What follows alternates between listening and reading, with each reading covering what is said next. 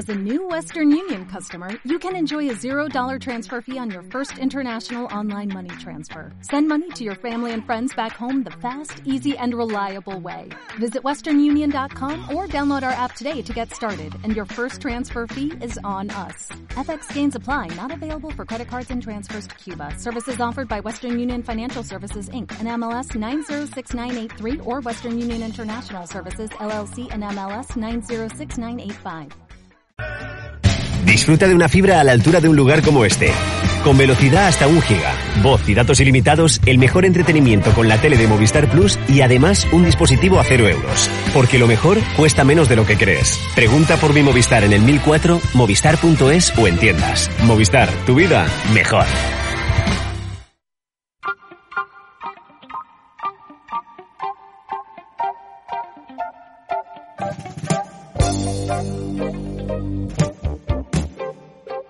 Y 39 minutos de la mañana y continuamos aquí en las mañanas de Onda Aragones a través del 96.7 de su dial y de esos distintos medios digitales. Y la verdad es que estoy muy contento porque en el día de hoy nos acompaña Camino Ibars que nos va a hablar sobre una presentación de un recurso muy importante en la sociedad. Muy buenos días, Camino. Hola, buenos días, ¿qué tal? ¿Qué tal te encuentras? Pues muy bien, muy contenta de estar aquí otro día más con vosotros. Bueno, estuviste en una presentación de una campaña en contra del abuso infantil. Cuéntanos.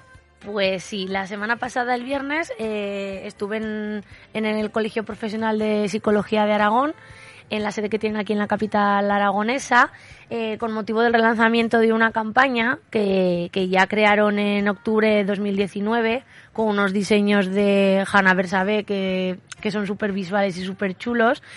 Y, bueno, pues en 2019 ya se detecta desde el colegio, que de decir que, que, que, siempre trabaja puntualmente por, por mejorar cuestiones que afectan a la ciudadanía en general y además lo hacen eh, sin ningún tipo de contraprestación y por amor al arte, simplemente por intentar llegar ahí a donde igual la sociedad por sí sola no llega.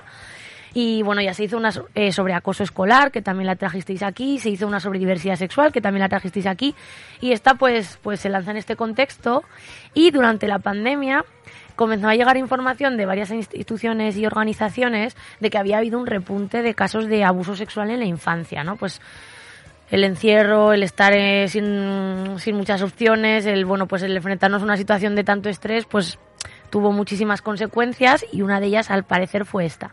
Así que desde la Junta Directiva del Colegio Profesional de Psicología de Aragón decidieron relanzar esta campaña, pues que al final pues pues estaba más vigente lamentablemente de lo que de lo que cabía pensar.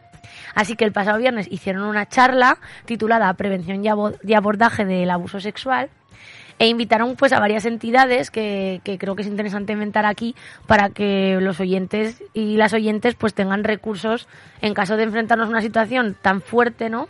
El que te quedas muchas veces bloqueado el saber a dónde asirte, ¿no? Mm. Dónde acudir. Entonces, te voy contando quién estaba y te doy así un poquito. Mira, pues estaba la Asociación Motorista PICA de Protección a la Infancia contra el Abuso en Aragón, que es una asociación de, bueno, la, gente los conoce como los moteros o moteras que van por los centros escolares, hablando un poco, pues, de, bueno, pues dando un poco de ejemplo, ¿no? Y, dando, pues, este, este contexto un poco más eh, cercano, que, cercano y hablando, pues, hablan de acoso escolar, hablan de abuso y hablan un poco, pues, de la importancia de, de tratarse bien, de cuidarse, así un poco más inspirador. También estaba la Unidad de Atención a Víctimas con Discapacidad Intelectual, UABDI Aragón, representada por su psicóloga clínica Sara Flores Rueda, que habló pues de, la figura del facilitador, que en esta mm, asociación tienen dos facilitadores y son las personas cuando llega un niño o una niña que ha sufrido una situación de abuso sexual, es la persona que les ayuda un poco pues como a traducir Mm. las emociones que tiene en ese momento y hacer llegar su mensaje pues a las autoridades o a los jueces o a la policía. O sea, me pareció una labor... Ese primer contacto para diagnosticar qué ha pasado. Y me pareció una labor genial. Es mm. como poner palabras cuando ni siquiera una persona ni siquiera sabe ponerlas, ¿no? Entonces me pareció una labor muy bonita. Luego también estaba representado el Centro de Asistencia a Víctimas de Abusos Sexuales Cabías, que es una entidad aquí aragonesa en la que trabaja nuestra compañera María Jesús Portillo, que es una psicóloga de aquí en Zaragoza de renombre y, con muchísima experiencia en el tema también jurídico, y hablaba un poco pues de, la necesidad de una educación sexual sana eh, como concepto, ¿no? De, los problemas que, que, arrastramos como sociedad por no haber abordado un tema natural y por haberlo tratado siempre como un tema tabú, mm. ¿no? Como que era importante cambiar esa, esa tendencia. Y también estaba eh, la Fundación Vicky Bernadette, que bueno, está eh, Vicky Bernadette, por lo que contaba Carla Román, que era la psicóloga que vino a hablar de ello, eh, fue una chica que tuvo una situación, sufrió una, una situación, perdona, de estas características y cuando ella se dio cuenta que necesitaba ayuda, vio que no había recursos, entonces decidió crearlo ella. Entonces en esta asociación pues también utilizan utilizan recursos para ayudar a estos niños y niñas y ella hablaba sobre todo de, la importancia, que es lo que hablábamos antes of the record, de hacer frente a esta manipulación de los agresores, ¿no? Del mm. sentimiento de culpa, el silencio y decía que, los primeros pasos en esta, en esta terapia son fundamentales para garantizar el desarrollo de, la persona que ha sufrido esta situación tan traumática. Para terminar, datos. Decían las asociaciones que uno de cada cinco, uno una de cada cinco niñas y uno de cada siete niños podría estar sufriendo una situación de abuso sexual en la infancia. Wow. Es un dato espeluznante. Uno de cada cinco Es que cuando terminó la presentación, siete niños. cuando terminó la presentación me acerqué a preguntarle, perdona, ¿me puedes repetir el dato? Porque me pareció muy fuerte. O sea, claro, a que había que entrar. Supongo que a la gente le pasará como a mí, ¿no? Que escuchamos abuso sexual y nos imaginamos las, las imágenes, pero un abuso sexual no significa lo más evidente. Hmm. Es que hay muchísimos niveles.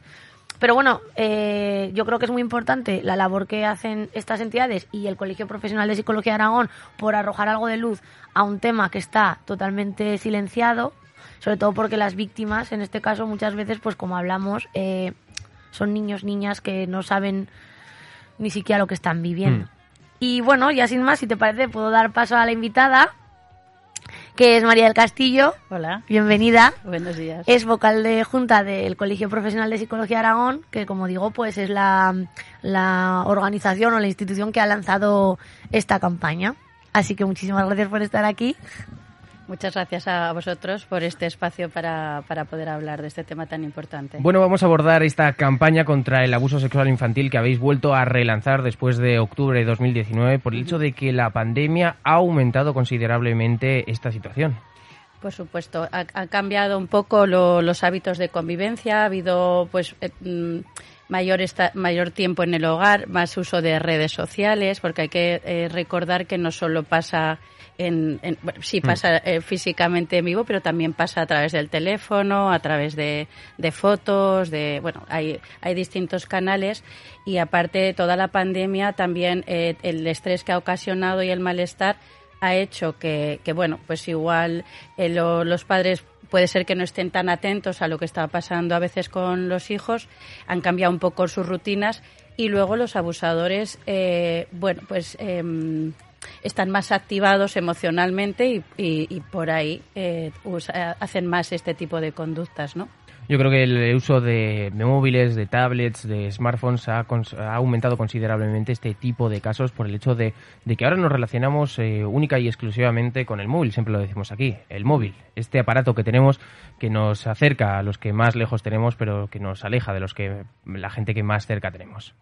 Efectivamente, ¿no? Eh, eh, eso crea como una sensación de soledad que da pie a que esa persona que viene con, una mala intención tenga también un, hueco mayor para, para colarse y que, la víctima no se dé cuenta de lo que está pasando, ¿no? Que le, pueda envolver. Claro, porque nosotros como padres podríamos reconocer una situación en la que se esté produciendo un abuso en alguno de nuestros pequeños. Pues es, es bastante difícil, ¿no? Porque, pues eso, el, el, abusador se encarga de que el niño o la niña no diga nada. Mm. Lo va manipulando para que eso quede como en secreto. Pero sí que hay señales, eh, normalmente cuando cuando tratas un caso de este tipo eh, y, ves un poco hacia atrás, siempre es como si yo ya notaba que estaba pasando algo, pero mm. claro, no, no lo identificas porque de pronto estaba más callado, callada, eh, o está más irritable, o, y claro, eh, puede ser múltiples cosas las que mm. pueden estar activando eso. Que no es la primera cosa que se te puede venir a la cabeza, que puede ser exámenes, una relación pues infantil, cualquier... Sí, algún, ah, pues algún problema dentro del aula o cosas así, entonces no, no se sabe, por eso el fomentar el diálogo dentro de la familia, el, bueno, incluso este tipo de diálogo donde se, se ejemplifica cuáles son las relaciones eh, que, tenemos que mantener, ¿no? En las mm. que sentimos seguridad, igualdad, que nadie nos fuerza nada. De manera que también, según responden estos niños o niñas a, a este tipo de conversaciones, también te puede ir dando pistas, ¿no? Claro, porque no se puede generalizar en este tema en absolutamente, porque cada caso es completamente distinto, pero me gustaría saber eh, cuál es el punto y aparte de, de, estos niños. Me refiero en el sentido de que en qué momento explotan o en qué momento es el que se atreven a decir todo. Pues como dices, no se puede generalizar porque depende de cada caso, eh, depende la persona si es de su área de confianza más íntima, si es del, del, núcleo familiar, que, ahí es mucho más difícil que lo digan porque es exponer a toda la familia a un problema. Eh, también si es alguien de fuera o está sucediendo en redes, al fin hay veces que es tanto el estrés que llevan que, que, lo tienen que soltar, ¿no? Hmm. Mm, entonces, eh, eso, por eso te digo que es difícil el, el que, el, cómo lo dicen. Es verdad que yo he notado en consulta que, que están como más sensibilizados para, igual un poco más mayores. Hmm. en, niños y niñas es más difícil, pero en adolescentes, que está ocurriendo mucho dentro a veces de, de sus propios amigos un poco más mayores, o, eh, eh, y ves que eh, van, van diciendo y muchas veces el adolescente te dice lo que le sucedió de niño hmm. y que hasta ese momento no lo ha podido decir. Y te diré una cosa, hace poco una, una señora que ha venido a consulta con 72 años eh, fue la primera vez que me contó que fue abusada eh, con, con nueve, ¿no? Y no lo había dicho nunca, así que imagínate qué, qué variabilidad. A ver, eh, a mí hay una cosa aquí que me, que me llama mucha atención y creo que esto es una cosa ya que tenemos todos clarísima y es que estamos asistiendo a un cambio generacional muy fuerte en el tema de las emociones. O sea, todos venimos de abuelos que nunca han llorado, mm. eh, padres que no nos han abrazado, obviamente salvando las distancias, que además a veces parece que dices esto y es como, ¿cómo puedes decir eso? A ver, no es ser ni bueno ni malo, simplemente es de una forma diferente de entender el mundo y entender que venían de una posguerra y de una situación en la que igual llorar no era prioritario, ¿no? Pero, eh, eh, ¿cuántas cosas habrá silenciadas y cuánta gente tendrá problemas que nunca se atrevió a contar por esta, por esta carencia. Para mí lo es. Claro, muchísimas. Y no es que llorar no fuera prioritario es que cuando una persona está sujeta a estresores muy traumáticos, eh, la manera de sobrevivir es bloquear la emoción. Y esto lo, es lo que ha sido mucho el empuje de la sociedad de tienes que ser fuerte, tienes que tirar para adelante, pero el coste de ser fuerte y tirar para adelante es que los problemas se quedan ahí y vas cargándolos todos, acumulándolos hasta mm. que al final te desbordan. Entonces, por eso estamos eh, desde el colegio sensibilizando a la población hacia eh, dar em, dar visibilidad a los problemas y que los podamos abordar eh, lo más a tiempo posible para que la persona no sufra. Esta señora que os estaba contando lleva toda la vida con medicación y claro, no le hacía nada porque no estaban tratando el, el problema. Hmm. base, ¿no? Entonces, bueno, que, que, estamos en una sociedad muy convulsa, muy compleja, que están pasando muchas cosas, entonces tenemos que, que intentar normalizar y, atender. Y lo que decías de cómo afecta a su vida futura, pues de muchas maneras, sobre todo a nivel afectivo sexual, pues eh, queda ahí un Claro, depende de cada caso lo que ha pasado. Hay muchas veces que estas niñas o niños se hipersexualizan, entonces tienen más conductas mm. de riesgo luego en la adolescencia, o todo lo contrario, restringen la parte sexual, se retraen, van hacia adentro y tienen mucho menor contacto con los demás. Entonces va a afectar a cada uno, depende de, de, cómo sea. Y luego lo, lo más eh, bueno, lo que a mí más pena me da es que viven toda la vida arrastrando un sentimiento de culpa que, que, que, les va sembrando el agresor, ¿no? Porque el agresor eh, les acaba haciendo sentir que son ellos los que quieren que pase eso. ¿Cuáles son las vías de actuación una vez que es reconocido el abuso sexual por parte de los menores? Pues eh, bueno, eh, mm, fíjate, tenemos en el folleto, si me dejas eh, leerlo, que, mm, que me parece, o sea, que, emplazo a la gente para que vaya a la página web del Copa, eh, copa.es, Copa con dos P's, para que se lo vean al mm. detalle, pero te lo voy a leer porque me parece que ya que tenemos este espacio en las ondas, pues que, que llegue a, los oídos de todo el mundo, ¿no? Entonces, se titula esta, esta parte del folleto, Si te revelan una situación de abuso, y dice, no cuestiones la velocidad de su relato. Recuérdale que no es culpa suya. La persona que ha abusado de él o de ella es la única responsable. Escucha con tranquilidad y atención. Refuerza positivamente que te lo haya contado y dile que no estás enfadado o enfadada. Exprésale afecto porque necesita sentirse seguro o segura. No hagas promesas que no puedes cumplir. Asesórate y pide ayuda. Notifica y o denuncia son esas claves eh, para ver a la hora de que te hayan revelado una situación de abuso. Pero si has vivido, si somos nosotros los que hemos vivido una situación de abuso. Muy bien, esto es otra página del folleto que también voy a, leer porque eh, es, como está hecho al detalle es para que no se nos olvide nada. Eh, bueno, pues si, si te ha pasado, recuerda que no estás solo o sola, que no es culpa tuya, es importante romper ese secreto porque a veces pensamos que si algo lo escondemos ahí al fondo de la mente pues va a desaparecer. Mm, pero, no desaparece, mm. lo arrastramos siempre, pero sí que si lo tratas pues lo puedes integrar en tu experiencia y crecer con ello porque al final no deja de ser una experiencia más aunque sea muy traumática y hay que tratarla. Eh, y elige, una persona adulta que te dé seguridad y cuéntaselo, ¿no? Sobre todo eso para romper ese secreto y, no permanecer en soledad con, este problema. Me gustaría también saber, eh, a la hora de los profesores que nos puedan estar escuchando, ¿se pueden poner en contacto con vosotros para que estas campañas lleguen a sus colegios?